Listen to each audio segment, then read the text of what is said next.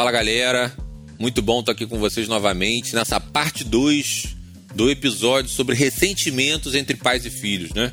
A gente teve uma parte 1 um muito legal, uma galera ótima, mas a questão ainda tá aqui dentro de mim, né?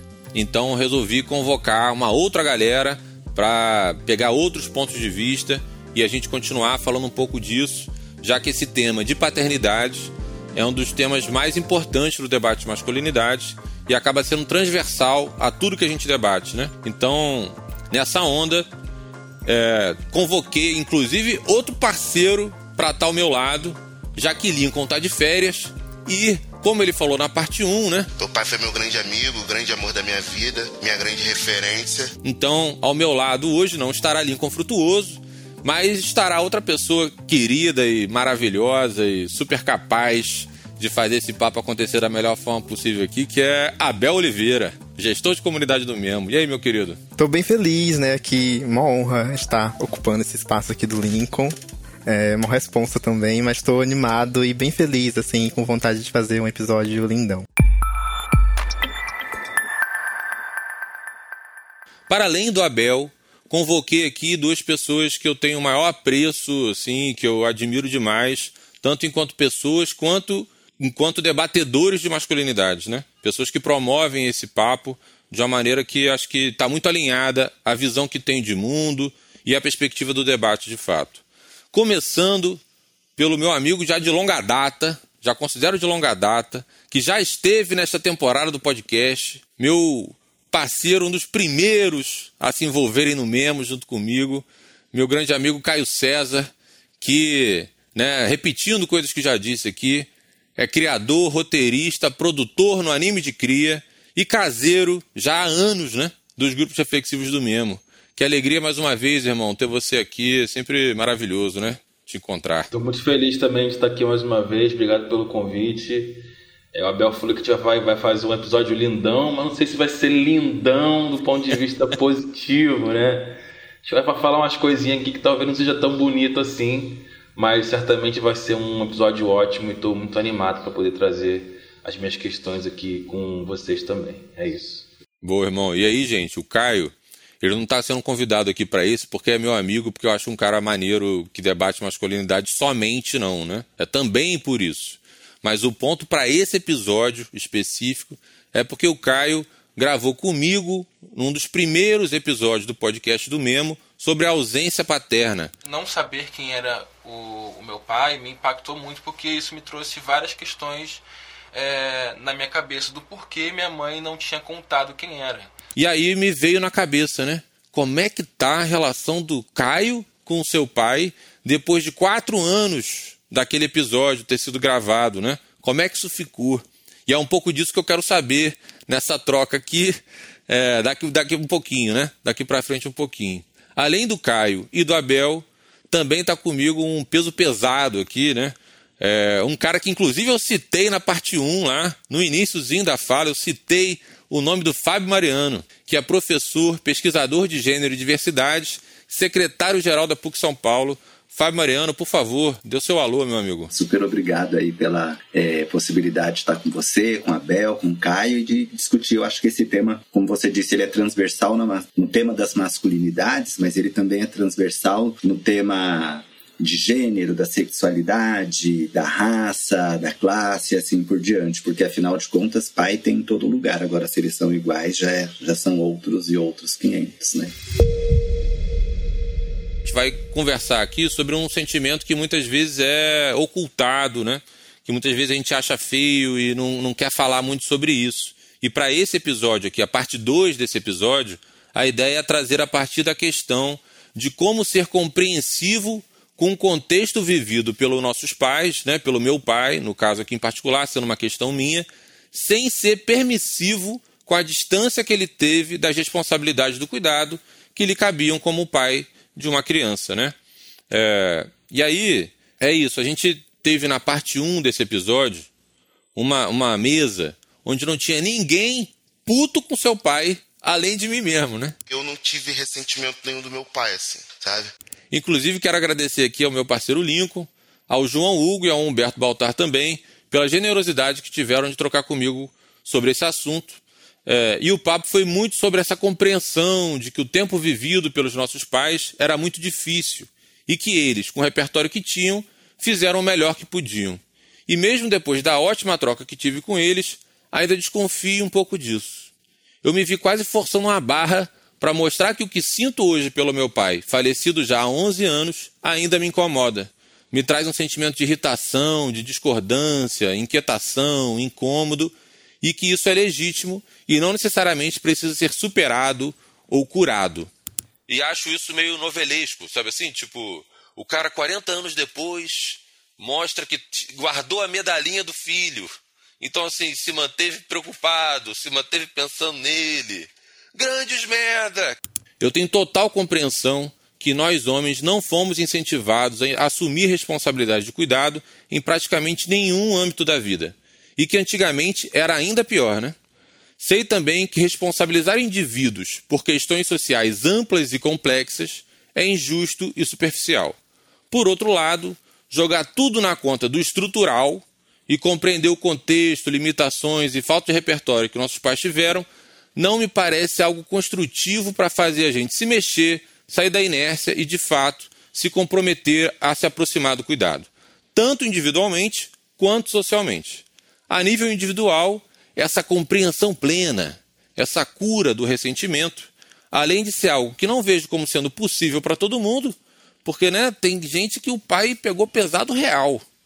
Me parece também que inverte um pouco as coisas, porque a responsa por fazer as pazes passa a ser minha. Eu, que não tive afeto, que não tive um pai responsável pelo cuidado que um filho demanda, ainda tenho que assumir essa bronca de resolver as coisas. Maluquice, pô.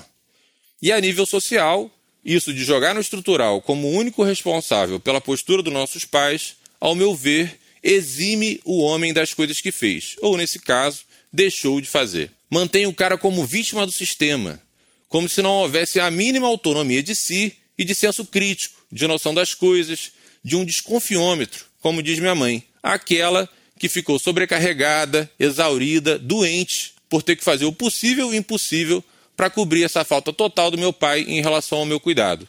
Como não é só o caso dela, mas de boa parte das mulheres do Brasil. E isso tudo ainda faz com que esse recurso de apelar para a estrutura seja possível de ser utilizado até hoje. Porque cá entre nós, o que mais tem é homem dizendo por aí que não aguenta, que precisa de um tempo para entender essas coisas de paternidade. Afinal, o contexto mudou muito pouco, né? O homem em geral continua não tendo o menor incentivo para assumir suas responsabilidades de cuidado. E aí, ao se deparar com a obrigação de assumir a responsa do cuidado de uma criança, acaba fugindo dessa responsabilidade. Então não me desce, sabe? Não consigo achar que compreender o contexto seja suficiente para tirar meu ranço, minha quisila, meu incômodo com a ausência do cuidado que meu pai teve comigo. Nessa parte 2 do episódio, convoco aqui todos os ressentidos online para refletir com a gente e achar caminhos de navegar por esses sentimentos tão negligenciados e omitidos que muitos de nós temos em relação aos nossos pais. Vai sair da minha vida, você vai ter que mudar. Na minha casa, dos meus amigos, chegar. Ainda mais agora que eu vou viajar para me livrar de você.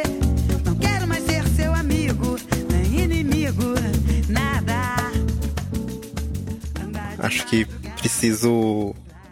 E, e aí também para justificar por que estou aqui no bonde dos ressentidos, acho que cabe poder me apresentar um pouquinho pro, pro nosso público entender qual é o meu lugar, né? Minha relação com meu pai é uma relação de zero afinidade, assim. Não tem amizade. Ele esteve presente e tá presente ainda na minha vida desde que eu nasci né? Assim, eu sei que ele faria de tudo por mim, que a gente se ama, é, e isso é um fato, sabe? Mas ainda assim é uma relação de ausência, né? De pouca proximidade, de pouco interesse dele por mim, que reverbera também hoje no meu pouco interesse por ele também, sabe? E nem é assim numa vibe vingativa, do tipo, ah, não quis saber de mim antes, não se preocupou comigo, agora também não quero. É genuíno mesmo, sabe? Não foi criada essa relação, é, essa relação de amizade, de parceria. Nunca existiu. E eu sinto que não tem muito como recuperar isso, sabe?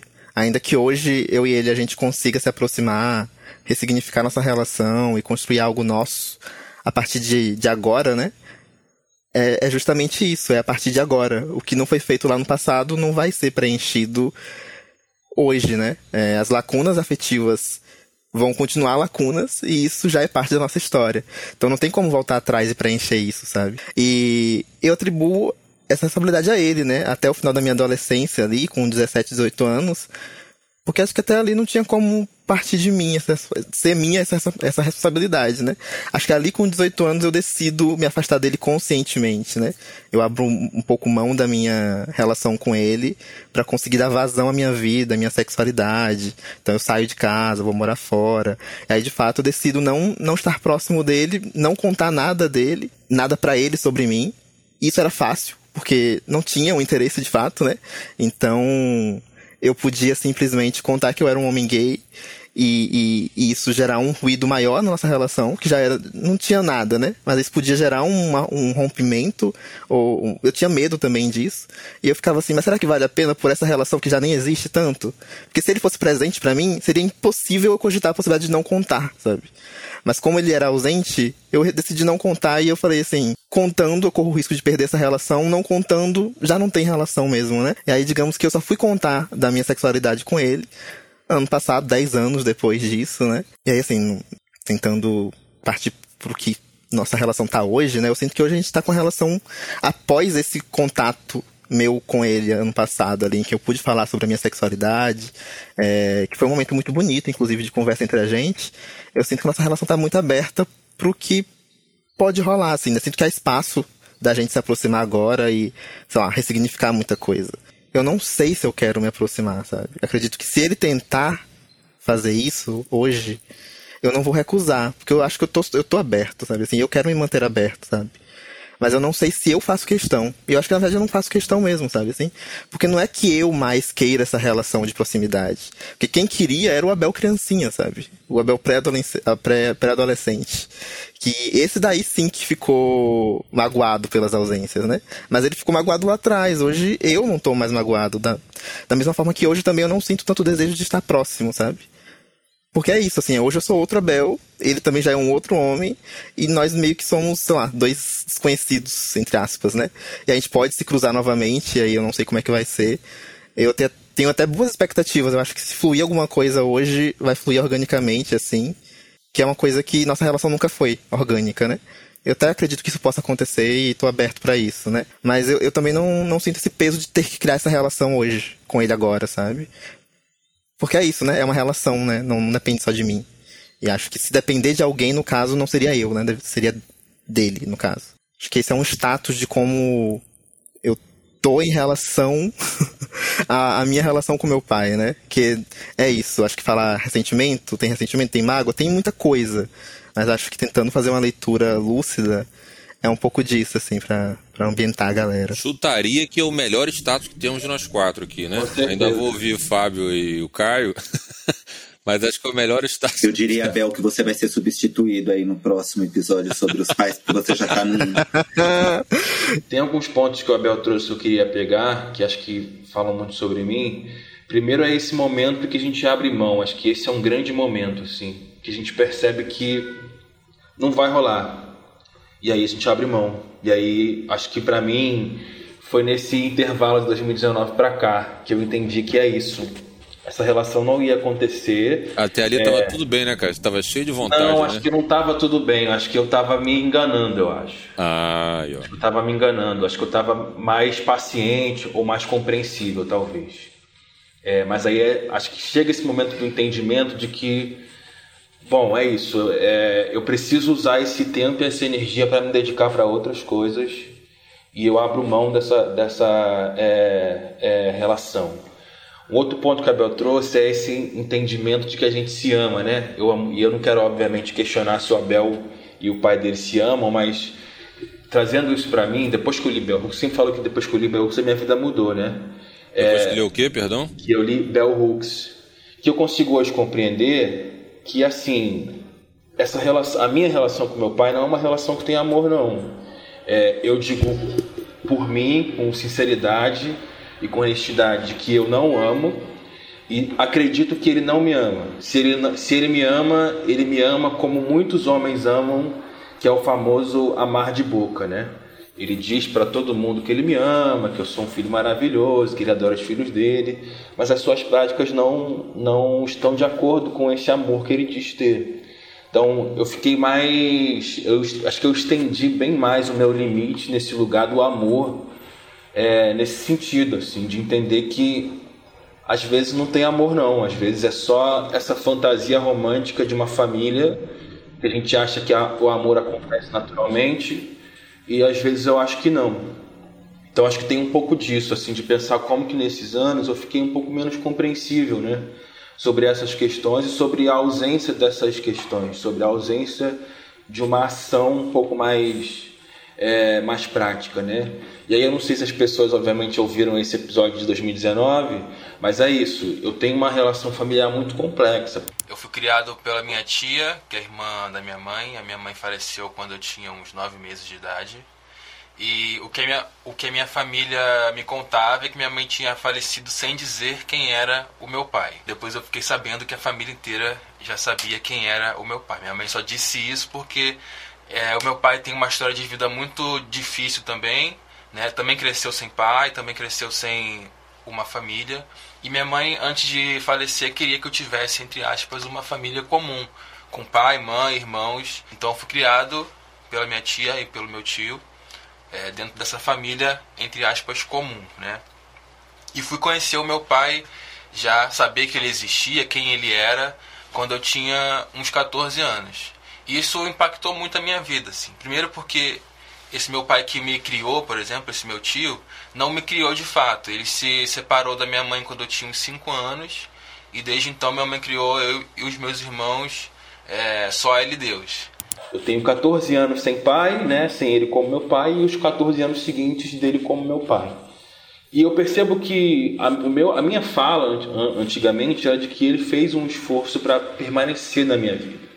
Mas hoje eu acho que não. Ou pelo menos ele fez um esforço para permanecer na minha vida, mas não como meu pai. Assim, a minha relação com meu pai biológico hoje, ela não é uma relação ruim.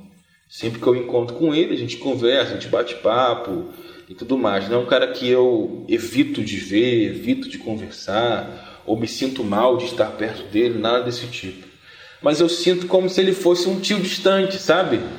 Como se ele fosse um tio que mora em outro estado e aí eu vejo de vez em quando. É, que para mim é tio muito Jairinho pouco. ligou outro dia, Sabe, foi aniversário Ja... é.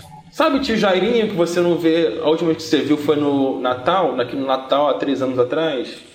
Que você até gosta do seu, do seu tio Jairinho, mas para uma relação de pai e filho acho que é muito pouco.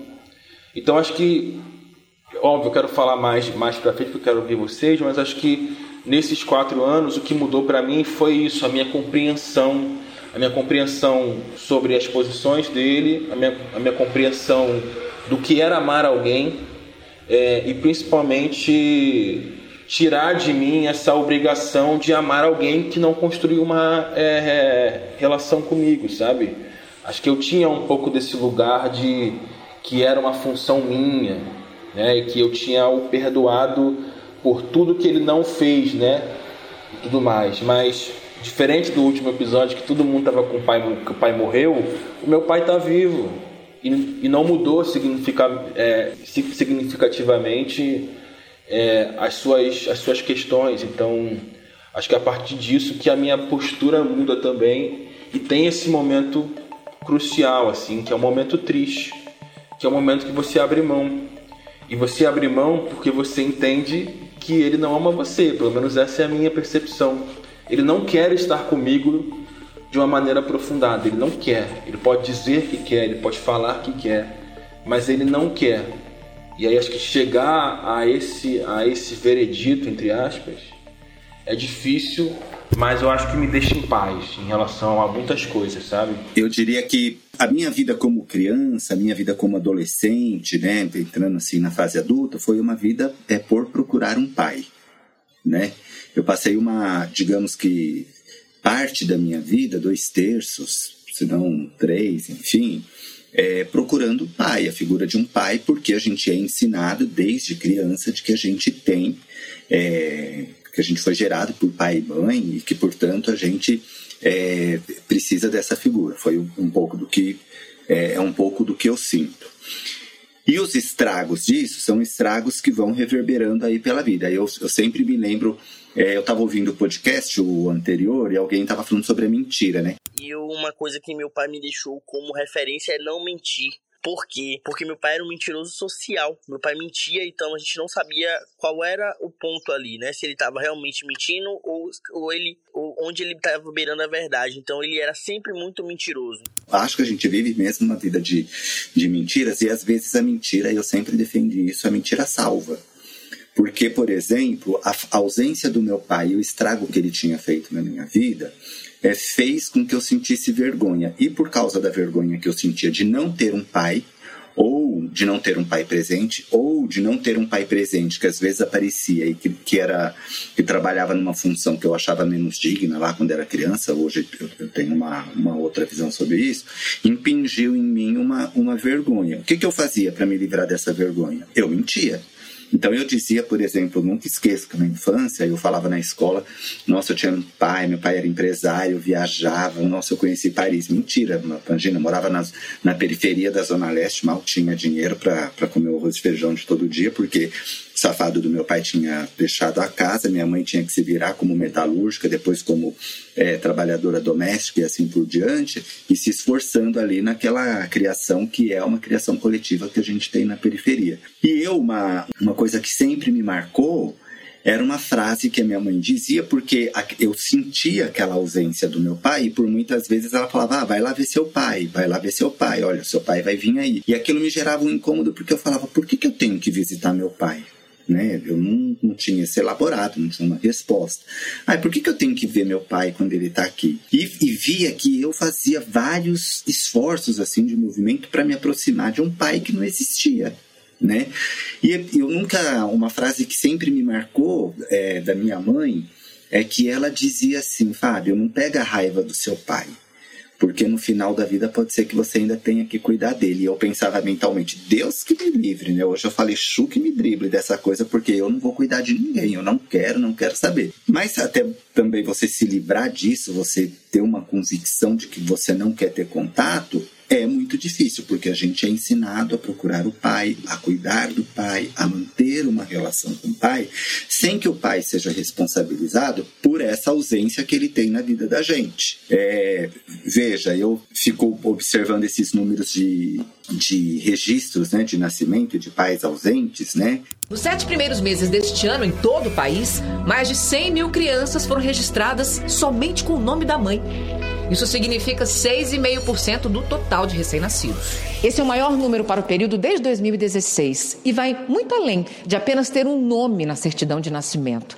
Tem a ver com direitos, com longos processos para o reconhecimento da paternidade e com a perpetuação da história de mulheres que assumem sozinhas a responsabilidade de criar e educar seus filhos. Eu acho que talvez é, seja mais fácil para uma nova geração, mas eu que fui educado dentro do catolicismo, e portanto honre seu pai e sua mãe para que os seus dias se prolonguem na terra. E quando eu era criança eu queria viver até os 100 anos, hoje eu não quero mais. Eu queria honrar meu pai e minha mãe, mas eu ficava procurando, mas afinal de contas, como que eu vou honrar meu pai se não tenho? O que, que eu fazia? Procurava o pai dos outros. Então qualquer pai de amiguinho, de primo, de, de coleguinha que, que desse um sorriso a mais, eu falava, nossa, é a figura do meu pai, é o pai que eu queria, e daí você idealizava o mundo. Então veja o tamanho do estrago é, que esse cara fez na minha vida. Então eu, eu sempre é, fico pensando nessa, nessa busca que é uma busca constante. Os efeitos disso, por exemplo, na minha vida como criança, né? Porque eu acho que a partir dele eu conheci um sentimento que é o sentimento da vergonha porque foi um dos primeiros sentimentos que eu conheci, né, de, de falar assim, eu, eu, eu, nunca me lembro de ter falado na escola, no colégio que eu estudava, de que eu não tinha pai, embora essa fosse uma realidade, porque tinha primos também que não tinham pais. Eu achava que os irmãos da minha mãe, que eram casados e cuidavam dos seus filhos, eram melhores, porque afinal de contas eles eram pais que cuidavam dos seus filhos. Eu falava, tem alguma coisa que está muito errada aqui. Então, nessa busca, eu tentei muitas e muitas e muitas aproximações do meu pai, mas foi se tornando cada vez mais impossível, né? O, o meu terapeuta um dia falou para mim assim: eu acho que seu pai agora é seu bode expiatório. Eu acho que já não é mais ele aí. Qualquer Eu- coisa joga no pai, né? É, coisa, ah, meu pai também não. né? Isso, então qualquer coisa joga no pai. Daí ele falou assim: Eu acho que seu pai é o bode expiatório. E eu me lembro de ter dado uma resposta: Não, eu não sei se é, se não é, mas vai ser. Ele vai se tornar, até eu resolver meus outros problemas, ele será meu, meu bode expiatório mesmo. Porque ele era o exemplo de tudo aquilo que eu não queria, de tudo aquilo que eu não podia, de tudo aquilo que eu não devia, de tudo aquilo é, que eu rechaçava, por exemplo, como exemplo é, de paternidade mesmo, especialmente quando eu via determinadas paternidades sendo exercidas de maneira tão bacana mas também quando eu via, por exemplo, que meu pai é um safado, que até hoje ele, ele apronta. É, depois eu vou contar uma história aqui. Eu ainda vou tirar o nome dele da minha certidão de nascimento por isso. Mas eu ficava pensando, porra, eu falei, o, o cara não faz nada, não fez nada e eu ainda vou ter que me responsabilizar. Então demorou para eu me livrar daquela questão que a minha mãe tinha colocado, né? Pode ser que você tenha que cuidar do seu pai quando ficar mais velho. E eu decidi, não vou cuidar de ninguém. Uma, uma tia minha falou assim: ai, Fábio, você não é uma pessoa ruim. Eu falei, "Não, de fato, eu não sou uma pessoa ruim. Mas fazer nada para ele, não vou me movimentar sem que eu tenha feito para as outras pessoas igualmente, porque para mim ele estava no mesmo tipo de relação. Uma ajuda humanitária é uma coisa, mas uma ajuda como filho que vai cuidar do pai, é, de um pai que foi ausente, que nunca fez nada, eu, eu não queria, falei, eu não, não vou fazer isso assim. E você falando que você pensa em tirar o nome do seu pai, né, do, do registro, eu penso no Caio, que a gente trocando, né, Caio? Não sei se você sente a vontade para falar isso, irmão. Se Me você sinto, sentiu- me é, sinto. Então, acho que pode ser um bom complemento, né? Sim. Não, eu ia Porque- falar isso. Porque é, é isso, né? Como a minha mãe não queria que ele me criasse, ela nem deixou que ele me registrasse. Então, é, isso, esse processo não foi feito. O que para mim já é uma grande questão, é o fato dele ter aceitado isso. Acho que hoje em dia, hoje, hoje eu fico pensando, eu não teria aceitado nada que ele aceitou. Ou pelo menos a maneira como ele aceitou. Então, é, se deu dessa forma. E quando ele, me conheceu quando eu tinha 14 anos, é isso. Chegou a, a falar por parte dele que queria fazer esse processo, mas esse processo nunca foi feito. E até hoje eu não tenho o nome dele de registro, né? Nem na minha é, certidão, nem na minha identidade, nem em lugar nenhum. E estava até conversando com o Pedro antes que hoje, né, há alguns anos, eu já não quero mais isso para mim. Eu não vejo mais sentido nisso.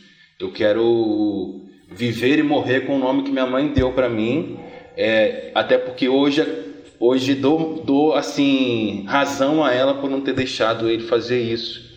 E é muito interessante porque ele nem sabe que eu tenho essa posição mais. Porque quando eu conheci ele, de uma certa forma, eu ainda havia sentido nisso. Então, quando ele comentava sobre isso, não que eu me entusiasmava nem nada, mas falava, é isso, vamos fazer, ver como é que é, a gente faz e tudo mais, né? Mas há algum tempo eu, eu, me, eu me, é, me nego a fazer isso, né? Só que ele nem sabe disso, porque ele nunca mais falou nisso. Então, há alguns anos ele nunca mais tocou no assunto e certamente ele não sabe que eu tenho essa posição, até porque eu não vou mandar uma mensagem para ele só para avisar isso, né? Então, certamente, se um dia ele tocar no assunto de novo, eu acho que ele vai se chocar, porque ele não espera que eu não queira é, fazer isso. Mas é isso, eu não vejo mais sentido. Eu não vejo mais sentido não só de uma maneira até política minha, assim, mas de maneira prática mesmo. É isso, eu fiquei 14 anos me perguntando. Eu lembro de ter muitas neuroses quando era criança, né? É, por conta dessa história de que ninguém sabia quem era o meu pai. Então eu me lembro de ficar me perguntando muitas vezes por que, que ele não era, por que, que ele não aparecia, né? Por que, que ele não me procurou? Por que, que ele não quis ser meu pai, sei lá? Até entender que é porque ele não quis. A decisão que foi tomada foi de uma certa forma muito muito muito assim, não digo nem positiva, mas muito assim confortável para ele. Ele me entregou para uma uma outra família que me criou e é isso. Minha mãe fez tudo ali que ela pôde. Minha mãe não era rica, minha mãe, sabe, tinha uma condição financeira ruim também, uma pessoa pobre, já tinha outros dois filhos e assumiu esse compromisso de me criar e de me criar como filho, porque se alguém disser para ela que eu sou assim sobrinho dela, ela dá um socão, sabe? E eu lembro que quando ela me contou sobre o meu pai, porque quem me contou foi ela, né? Ela me chamou para conversar com 14 anos E ela chorou porque ela ficou com medo de eu querer morar com ele. Ela falou assim: Meu filho, é, só eu só não quero que você vá morar com ele, porque você é meu filho. Ela até falou assim: é, Se pudesse acontecer de algum dia sua mãe voltar, ainda assim ela ia ter que brigar comigo, porque você é meu filho, sabe? E não filho dela. Eu, eu que, que, que criei você. Então, ela sempre teve ali, sabe? É isso, não é que minha mãe era perfeita ou algo do tipo, mas é isso, ela sempre esteve ali como continua estando até hoje. Então essa questão que o, que o Fábio trouxe é uma coisa que eu vivo mesmo assim, assim, e consigo compreender dele querer tirar o nome do pai, porque eu não quero colocar também, porque acho que não faz sentido para mim, sabe? Pra entrar na minha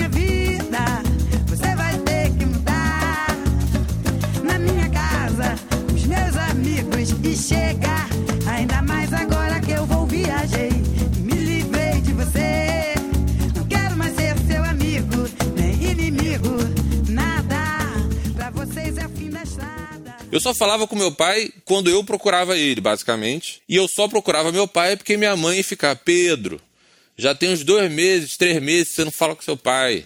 Dá uma ligada para ele, meu filho.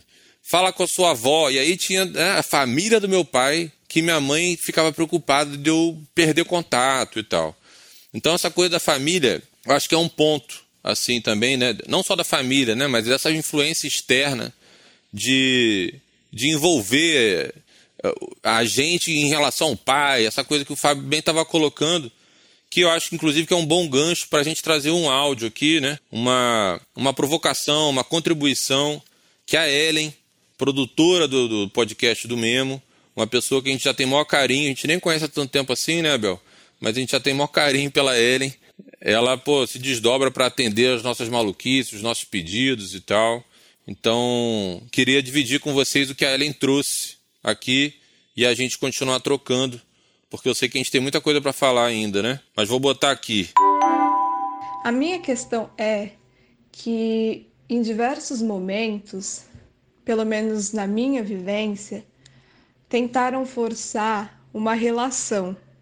Não só a minha mãe, porque o meu o meu pai biológico, ele é muito próximo de uma parte da minha família e eles ficaram tentando forçar essa relação.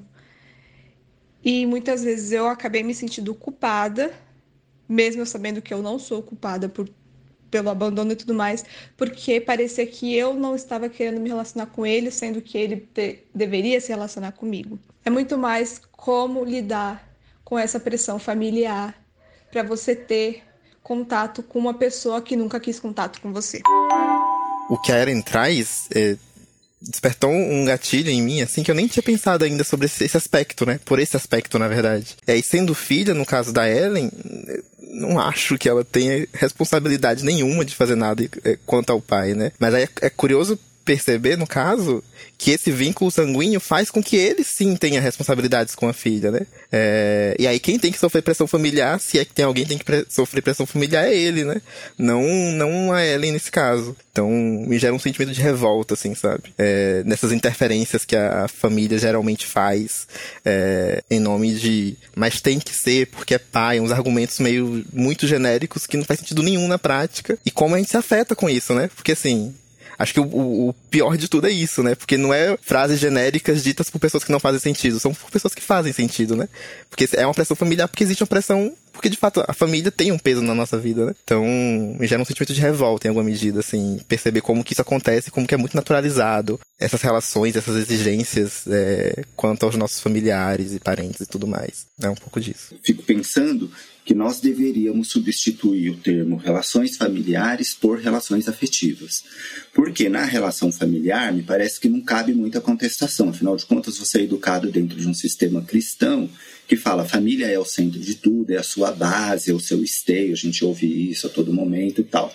Enquanto o afeto ele comporta todo tipo de sentimento. A raiva, a alegria, o amor e assim por diante. E é possível, por exemplo, que dentro das relações afetivas a gente possa estabelecer relações de raiva, que é um pouco do que a gente faz, né?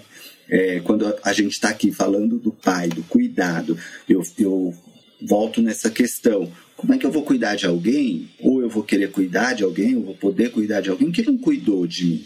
né? Eu tenho uma, uma mágoa que é uma mágoa é, no seguinte sentido, talvez menos do que ele tenha, é, por aquilo que ele tenha feito comigo porque eu era criança, cresci, cresci procurando o pai e tal, inventando minhas mentiras e, e, tudo mais. Mas eu tô aqui, tô na vida, superando. Eu não acho que a gente supera assim completamente, mas é uma página porque a gente tem outros problemas, outros boletos para pagar, né? Eu tentei várias vezes aproximação com meu pai, né? Durante a adolescência, daí atrás, aí ligava tal, daí teve uns problemas com meu irmão, a rejeição, a forma como ele reagiu quando eu precisei falar que meu irmão tinha que morar é, é, com ele, né? Porque tinha é, meu irmão tinha se envolvido com tráfico e estavam tentando matar ele. E a primeira coisa de um pai que nunca cuidou decentemente dos seus filhos foi falar: porra, seu irmão é foda, né? Como assim? Se ele tivesse sido o pai que, que, que supriu, né? Fez absolutamente tudo tal. E aquilo me marcou também. Então eu, eu, eu sempre falo: é menos por pelo que ele fez comigo, mas mais pelo que ele fez pelos meus, pela minha mãe, com meu irmão e assim por diante. Eu me identifico 100% com essa tua fala agora, assim. É. Não é comigo, não é um ressentimento a partir da, da, dos malefícios que ele me trouxe, né? Mas é eu perceber assim, porra, ele fudeu com a vida da minha mãe, pô. O que ele tem feito com os meus irmãos, sabe assim, meu Deus. O meu terapeuta, inclusive, perguntou: Mas se ele morre, Fábio, você acha que resolve seus problemas? Eu falei: Evidentemente que não vai resolver. As marcas estão aqui, aquilo que ele colocou no meu subconsciente, a maneira como ele tratou essa questão estão aqui, mas é, eu vou ter uma notícia que é a notícia fala: Nossa, finalmente ele morreu. Né? Então, eu acho que essas coisas são coisas que, que vão pegando, né? Porque é, eu não lembro quem é o autor que uma vez escreveu uma coisa que eu falei é muito verdade por que, que a gente tem tanta raiva? Por que, que a gente tem tanta raiva? Por que, que a gente se apega nessa raiva? Né, numa relação como essa de um pai ausente. Eu acho que é o medo de se confrontar com a dor, porque se a gente tirar a raiva, a gente vai ficar ali com aquela dor. E o que, que a gente vai fazer com isso? Eu diria para você assim: neste momento dói, neste momento não dói. É, neste momento você tem raiva? Também eu não tenho raiva, mas eu tô adorando aqui porque eu tô lascando a lenha nele, porque é um safado. Mas é, é uma relação que não se constituiu, é uma relação que não se completou. Por isso que eu digo, relações familiares elas criam obrigatoriedades que relações afetivas não criam. Em relações afetivas, você pode tranquilamente colocar aquele parente que você não gosta, aquele amigo que você gosta e, e assim por diante, porque você faz o seu arranjo. E isso é muito tranquilo, especialmente para uma pessoa que é LGBT que muitas vezes escolhe a sua família, escolhe seus afetos, escolhe como quer viver, por exemplo, como quer se socializar diante de uma ausência que foi afetiva, de uma ausência que foi econômica, de uma ausência que foi social, de uma ausência que foi cultural e assim por diante. Então, eu sempre fico pensando, relações familiares para mim não dá mais, eu não quero ter, eu quero relações é, afetivas, porque daí eu pego minhas tias que eu adoro, primos e primas, coloco lá e e se o meu pai estiver lá, vai ser para destinar parte da raiva porque afinal de contas ele é meu saco de pancada neste momento. Nada, pra vocês é o fim da estrada.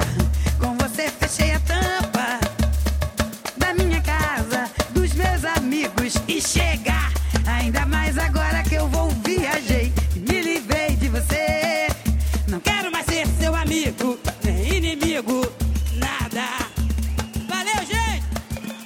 a gente está falando muito de um aspecto individual aqui, né? De como a gente está e, e, tudo mais. Eu queria ir para um, uma perspectiva um pouco mais social, porque contextual, assim, né? Porque no, no, na parte 1 desse episódio, eu, eu manifestava esses incômodos todos, assim, também, de, né, na, na, minha versão, na, da minha relação, das minhas questões e tal. E acho que tanto a, a galera da mesa ali acabava por falar, putz, mas tem que entender também o seu pai. E aí é isso, né? Eu conhecendo um pouco melhor o Caio, sei inclusive dessa história pregressa do pai dele também e tal. E, e o Caio falou aqui já nesse episódio agora que deixou de ser tão compreensivo assim como era, né? E esse para mim é um ponto que me pega, porque parece que eu tô aqui é, azucrinando o indivíduo. E a gente, no mesmo, né? Tem essa preocupação sempre de qualquer tópico que a gente debate de não ficar individualizando tanto, entendendo que não é uma questão sobre si, né? É uma questão mais ampla. E aí é isso, eu quero trocar com vocês um pouco nesse lugar, sabe? Como é que a gente dá conta desse contexto, das limitações, do repertório, das relações que os nossos pais aqui tiveram com os seus pais e assim por diante, né? Para colocar isso na equação, sabe? Porque, de fato, eu acho que isso faz parte da equação, né? É, isso não exime, é isso que eu falei na abertura ali, né? Acho que isso não tem que eximir ninguém da responsabilidade que cabe à pessoa, mas como que a gente insere o contexto nessa discussão toda aqui, porque isso é determinante, né? Uma coisa que eu, que eu escuto muito e que hoje eu não concordo, acho que absolutamente nada, é essa frase de que ele, ele fez o que ele podia com aquilo que ele tinha. E eu não acho que é isso. Eu acho que ele não fez o que ele não podia com aquilo que ele tinha. Sabe? É, porque a gente observa, inclusive, outras relações familiares, outros homens, outras mulheres, que também tinham muito pouco. E, e é isso, quando a gente está falando aqui essas questões todas, não é sobre ser um pai perfeito, né? Quando eu falo sobre a minha mãe, seja minha mãe biológica ou minha mãe que me criou, elas não eram perfeitas, né? Minha mãe é cheia de defeitos, cheia de questões que eu também levo para minha terapia e tudo mais, mas ela sempre esteve lá e continua estando, mesmo eu hoje com 28 anos, é, para mim, para os meus irmãos, para os netos. Minha mãe é um grande exemplo de entender o amor como um compromisso, sabe? E não teve uma vida fácil, teve uma vida tão difícil, em vários aspectos mais difícil do que a dos meus pais, meu pai de criação, meu pai biológico, e mesmo assim estava lá. Então, é, hoje crescendo, né, ficando mais velho, tudo mais, convivendo mais com homens e mulheres que têm filhos e que assumem esses compromissos, a gente percebe que existe uma vontade que não é cumprida mesmo que porque esse contexto existe até hoje. Até hoje é um mundo machista, até hoje é, são homens que têm problemas com seus pais é, e tudo mais. Então esse contexto, se ele for usado sempre como muleta, ele vai sempre ser muleta. Porque eu acho difícil, inclusive, que a gente consiga criar uma sociedade em tão pouco tempo que mude esse cenário como um todo. Então, a gente está aqui numa bolha, a verdade é essa. E ainda assim, uma bolha que erra muito. Os pais legais que eu conheço continuam errando muito, porque tiveram uma, uma, uma, uma criação e uma construção também muito problemática. Mas estão ali, estão tentando. O que querem tentar? Acho que a grande questão é essa. É, a gente traz muito isso no nosso debate de conseguir de fato é, explicar algumas, alguns comportamentos e algumas situações através de uma construção social que de fato faz muito sentido. Mas as mulheres também têm uma construção social que não é fácil também. É isso. Eu acho que minha mãe tinha, teve muito mais motivos para ser tóxica, para ser ruim, qualquer expressão que as pessoas utilizem hoje em dia, é, do que o meu pai. É, e ainda assim ela não foi. E ainda assim ela esteve lá e, e, mais uma vez continua aqui, porque o meu pai ele tem 60 anos, 61 anos. Mas ele é o cara desse tempo. Meu pai usa Facebook, Instagram, YouTube, Twitter. Aí vivão, né? Aí vivão, dele, é um né? cara super, é um cara entre aspas super jovem, super antenado em tudo, em todas as coisas. Ele vê as coisas que eu falo, ele vê as coisas que eu escrevo. Ele não está tão distante do debate de masculinidade assim. Então, quando eu vejo esse cenário e eu vejo as, as atitudes que ele não tem, não dá mais para ficar usando o contexto social, não dá mais para ficar usando a construção que a, que a sociedade tem sobre homens é um pouco também do que ele não quer fazer, sabe? Inclusive eu já conversei algumas vezes com a minha mãe sobre isso, né? Ela falou assim: "Ah, você tem mágoa do seu pai, seu pai de criação, você tem mágoa, você tem raiva, você tem que parar com isso, não sei o quê". E eu falo para minha mãe: "Mãe, é, é pior do que ter mágoa, porque eu não tenho nada. Eu não sinto mágoa, eu não sinto raiva, eu não sinto nada. É uma pessoa totalmente indiferente, assim, em vários aspectos. Já falei isso com o Pedro uma outra vez, já falei com, com outros amigos. É isso. Eu amo mais os meus amigos do que o meu pai. Se os meus amigos morrerem, eu vou sentir mais e sofrer mais do que se meu pai morrer. Eu vou ficar triste porque é uma pessoa que morreu. É como o, o Fábio disse, né? Essa diferença de uma ajuda humanitária para uma ajuda como filho. Achei foda isso. E que, não, e que, não, e que, e que quando você passa por uma obrigação, já é um grande sinal, porque eu não me sinto obrigado a cuidar da, da minha mãe. Mas se minha mãe precisar agora, eu vou lá agora. Porque foi uma relação que se construiu, mesmo com defeitos, mesmo com falhas, da parte dela, da minha parte. É, eu não preciso me, ninguém precisa me ligar, falar assim, Caio, vai lá ver sua mãe, Caio, cuida da, da, da sua mãe. Se eu tiver que parar a minha vida como um todo para cuidar da minha mãe, eu vou fazer isso, sem que ninguém me obrigue. Então, só o fato de, de haver uma obrigação já demonstra que houve uma, uma relação que não foi construída. E que é isso, não foi construída porque muitas vezes não se quis construir. Isso não é isso, é como o Pedro comentou, não só hoje, mas no, no último episódio, vira meio que a desculpa perfeita, né? Tipo assim, ah, eu não, eu não fui seu pai porque ninguém me ensinou. Se ninguém te ensinou, se vira e aprende, sabe? É o que eu vou fazer. Ninguém, ninguém me ensinou também como ser pai. Mas quando eu tiver um filho, eu vou, eu vou aprender. Eu, eu, vou, eu vou pedir ajuda, eu vou perguntar, eu vou estudar, sei lá o quê.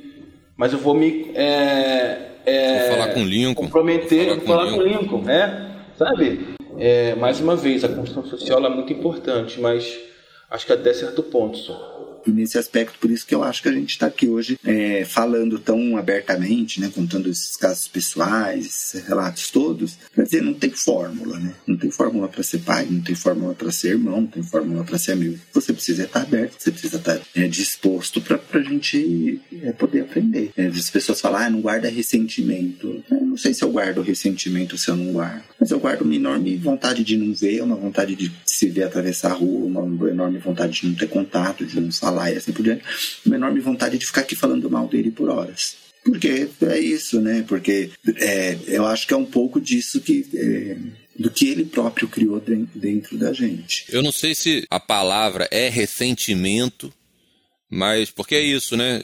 Em vários eu, eu parei de usar ressentimento assim também como palavra aqui, né? Falei quisila, implicância, incômodo, inquietação, porque é isso, acho que eu nem, nem tenho a certeza do que, que é isso, né? Eu fico pensando assim, você falou assim, você não sabe exatamente qual é o incômodo, né? Qual nome dar. Eu, eu sempre fico nomeando, assim, é, tentando nomear também é, essa angústia que tem, né? Mas eu digo uma coisa, eu falei muitas vezes, eu não me arrependo de ter falado. Eu perdi muitas pessoas durante a pandemia e eu pensava, nossa, por que, que todo mundo morreu e ele não? Então acho que é importante que a gente nomeie, né? Nomear qual é o afeto que a gente tem, inclusive para a gente saber como é que a gente vai se comportar em relação a ele, como é que, que a gente vai se deslocar em relação a ele, né? Porque de fato eu não tenho o menor interesse e é o que eu digo. É, se morrer para mim é um favor que faz. Qual é o nome do, do, do, afeto que você sente, Fábio? Você consegue nomear isso? Assim, não, pode até palavra, ser, né? pode ser, eu acho que pode ser ressentimento, porque eu acho que ressentimento é. É, cabe tudo, né? Cabe angústia, cabe, cabe a tristeza tal, porque é, ressentimento é uma, um, uma palavra que eu acho que vai abarcando todos esses É um emaranhado de né? outras coisas. É um coisas, emaranhado né? que vai juntando. Então talvez eu fique ressentido com o fato de me sentir abandonado por ele, como, como eu achei que eu fui, eu, minha mãe, meu irmão, enfim é, das coisas que se desenvolveram a partir desse abandono, né? mas muito especialmente com a minha mãe e com meu irmão, e da forma, por exemplo, como ele se comportou é, durante a vida, no, sentido de, de não, não buscar, não fazer um esforço. Então eu diria, não é uma, uma relação legítima, não é uma relação é, que merece um sentimento é, de humanidade maior, porque afinal de contas, é como eu disse, na banca do mercado ele não me ofereceu nada. É, eu acho que para mim é um, é um, é, é, um lamento, assim, né? É um lamento coletivo até, sabe? Eu já ouvi de muitas mulheres, assim, um, uma, um comentário muito comum que, assim, quando o pai não quer pegar o filho, né? No, no, no dia que tem que pegar, alguma coisa assim, a mulher se lamenta pelo pai, né? Porque ela sempre diz: todo o tempo que eu passo com meu filho ou com minha filha é um ganho para mim. Quem perde é você de não conviver com uma criança que é uma criança tão bonita, uma criança tão especial, tão carinhosa. Então eu me lamento assim por esses pais por não ter conseguido construir isso, né? E aí quando a gente traz o que a gente trouxe aqui, é uma coisa que eu trouxe na, na minha na minha é, na minha terapia foi um pouco disso assim, de tipo, se um dia meu pai morrer, seja meu pai biológico ou meu pai de criação, eu não vou nem chorar, a verdade é essa. Tipo, acho que eu vou ficar triste porque é uma pessoa que morreu, mas isso não vai parar minha vida, assim, sabe? Isso não vai me trazer nenhuma consequência pesada, diferente se fosse minha mãe. Eu tenho medo da, da minha mãe morrer, inclusive, sabe? Acho que dela morrer antes deu, deu assim conseguir proporcionar coisas a ela que eu acho que ela merece ter. Mas meus pais não. Só que isso é ruim para eles. Eu fico me colocando nesse lugar de ouvir isso de um filho. Deve ser muito triste, sabe? Só que eles, eles construíram isso. Então, acho que é mais um lamento, assim. É um lamento que eu não vivi, porque eu não vivi mesmo. Então, tá tudo bem, não tem como voltar atrás. Eu não quero ter esse sentimento comigo. Eu quero construir a partir daqui e, de, e demandar minha energia para outros lugares. Mas é o que eu sinto, assim, quando eu vejo isso, acontecer coletivamente, sabe? É, acho que meu sentimento é esse, assim, é isso. Eu não tenho raiva, eu não tenho mágoa, eu não tenho rancor, eu não tenho vontade de mudar essa relação, eu não tenho mesmo, assim. Ah, eu queria ter uma relação diferente com os meus pais. Eu não queria. Se eu disser isso, estou mentindo.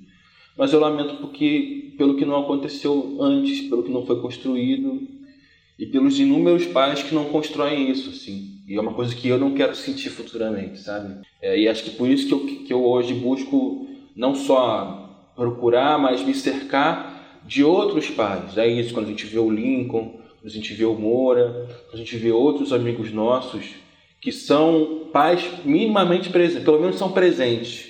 A gente não diz que são perfeitos, que são maravilhosos, mas que estão buscando aprender esse processo, estão buscando se colocar ativamente é, e tudo mais, e nos ensinam muito. Assim, acho que eu quero me cercar desses homens justamente para conseguir criar uma nova, uma nova construção para que no futuro eu não fique dizendo que eu não fui pai presente porque ninguém me ensinou, sabe? Então acho que para mim o sentimento é esse, é de lamento mesmo assim, porque é muito triste. Acho que esse episódio é um episódio triste, né? Por isso que eu fiquei falando do, do começo, o Abel disse que ia ser lindo, mas eu entendi o lindo é, é, e tudo mais, mas é um episódio triste, de fato. Eu fico feliz até por quem consegue é, se curar desse processo, mas ouvindo o episódio 1, eu acho que quando eu tiver um filho, eu vou ficar mais puta ainda. Eu vou ver o quanto que é legal ter um filho, o quanto que é importante estar ali, o quanto que é importante viver esses momentos. Eu vou ficar mais puta ainda porque ele não fez isso comigo, sabe? Nada, pra vocês é o fim da estrada.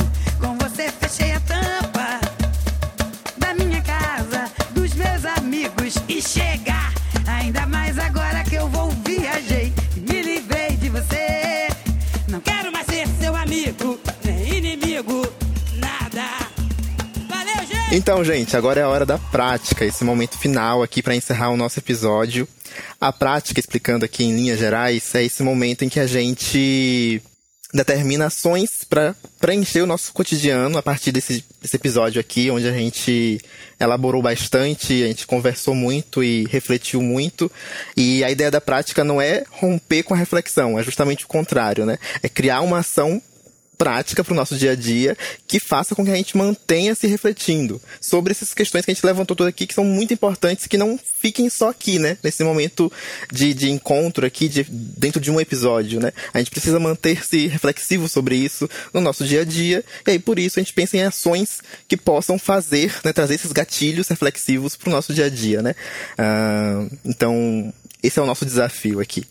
Uma coisa que eu fiquei pensando que acho que vai de encontro a uma mudança de é, assim comportamento na minha vida nesses últimos anos é que eu tinha um, um, um papo muito de que é, para garantir de alguma maneira que eu pudesse ser um bom pai eu precisava me consertar com o meu pai né? Que isso para mim talvez seria um ponto muito importante. Porque eu sempre dizia que eu queria ser diferente do meu pai e tudo mais e eu entendia que é, me consertar com o meu pai era um passo importante para que eu futuramente me tornasse um bom pai, né? um pai diferente do que ele foi. Mas hoje já não acho isso. Eu acho que o meu movimento hoje é de me aproximar de outros pais. Acho que é uma coisa que eu tenho feito é, constantemente, é, porque é a partir desses lugares que eu consigo nutrir essas possibilidades para no futuro ser pai, né? Ainda mais ouvindo outros pais sempre falam que quando você se torna pai você fica meio solitário, né? Dos amigos que não são pais, os amigos que não são pais meio que se afastam de você. Então acho que esse tem sido um movimento comum assim para mim. É óbvio que, que pela idade também vai ficando mais fácil, né? Você vai chegando aos 30 e as pessoas vão tendo filhos, né? Então os meus amigos já estão nesse nesse nesse processo, mas também é um movimento intencional meu assim de me aproximar desses outros homens que são pais, para eu a partir deles, porque é isso, eu não, eu não quero mais usar o, o ruim como parâmetro, sabe? Eu quero ter como parâmetro é, as novas possibilidades que estão sendo feitas agora.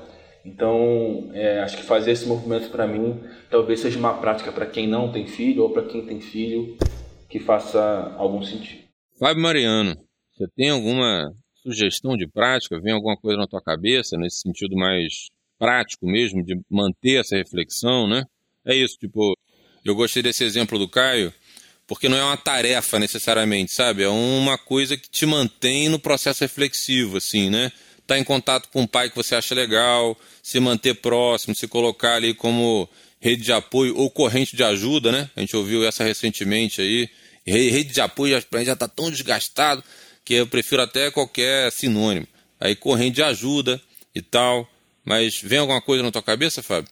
Bem, sabe que eu gostei muito do, desse da fala do Caio, assim, né, de se aproximar de um pai, ser rede de apoio para um pai legal, né, essa coisa toda.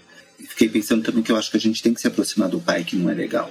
Também eu acho que, que vai cabendo, né, porque se no fundo a gente não é pai, de alguma forma nós somos filhos, né. Então, eu acho que também problematizar no sentido de dizer se está sendo legal, por exemplo, aquilo que você está vendo, se está sendo legal aquilo que ele está transmitindo. Alguém pode dizer, ah, mas não dá para se intrometer na educação do outro, não. É, não, não, se trata é, de se intrometer, mas eu acho que de, de ir lá e falar para um, um pai que às vezes é um cara super bacana, que é um cara super é, boa, né, tal, e que você pode falar assim, oh, eu acho que tal coisa não cabe. Então acho que nesse sentido, pegando a, a fala do, do Caio, eu acho que a gente pode se aproximar também daqueles pais que não são legais e tentar aí uma abordagem. Porra, adorei também, cara. Eu até botei aqui o mesmo nome, só que com uma interferência, né? Eu botei aqui, eu, eu tinha, eu, eu nomeei a, a, sugestão do Caio como se aproxime de um pai, e essa sugestão do Fábio, para mim, é se aproximar de um pai, entre aspas, né? Que a gente não acha legal como o pai que o Caio estava sugerindo a gente se aproximar. Então é a mesma coisa, né? Procure um pai que você não considere legal e busque trocar sobre cuidado com ele. É isso, Fábio? É mais ou menos por aí? É isso, é isso. Porque eu acho que você demonstra um cuidado com ele Sim. e possivelmente se ele é, refletir, se ele se ligar do que está acontecendo ali, ele vai passar a ter um outro cuidado também com o filho, filho, filho. Maneiro, maneiro. Acho ótimo. Porque acho que tem essa esses dois caminhos que são distintos, mas se aproximam, né? De da gente se aproximar do cuidado, né? Seja conversando com uma pessoa que você não acha que exerça o cuidado tão bem assim, seja se aproximando e bebendo da fonte, né? De um pai que você considere que exerça o cuidado de uma maneira legal. Para mim, essas duas, a gente fecha a tampa, né? Fechamos. E conclui essa onda maravilhosa que é uma bad trip também, de falar sobre esse ressentimento, que agora, depois da explicação do Fábio sobre ressentimento, eu fico mais à vontade até de falar que é isso mesmo, sobre esse ressentimento que temos com o nosso pai. Não, eu também acho que é ressentimento mesmo o que eu sinto. É. Depois da explicação do Fábio.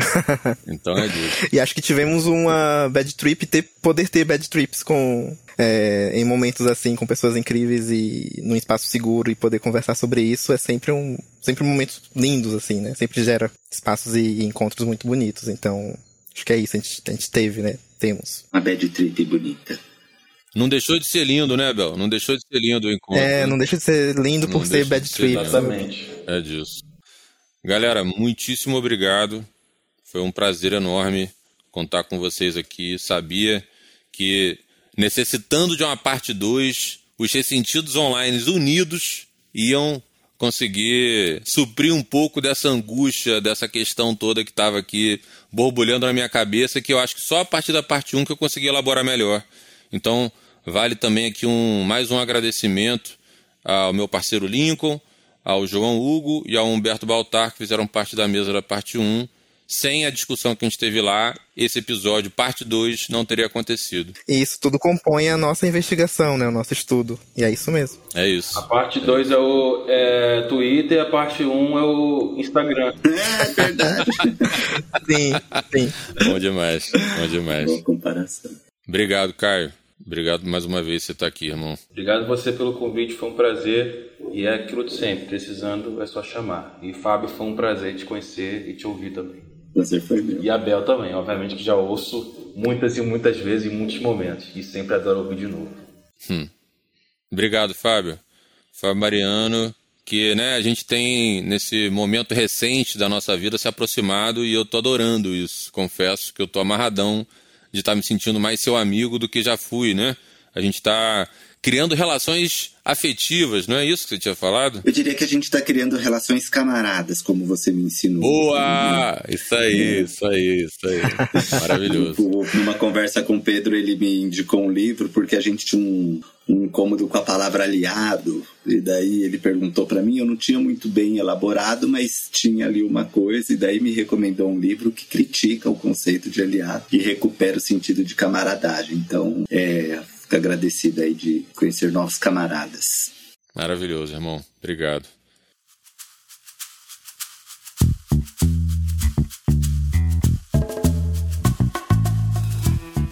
O mesmo existe porque os problemas de gênero são problemas nossos também. Nunca chegaremos a tão sonhada equidade de gênero se a gente não assumir de verdade a nossa responsabilidade no cuidado. Os homens precisam do cuidado e o cuidado precisa de nós homens.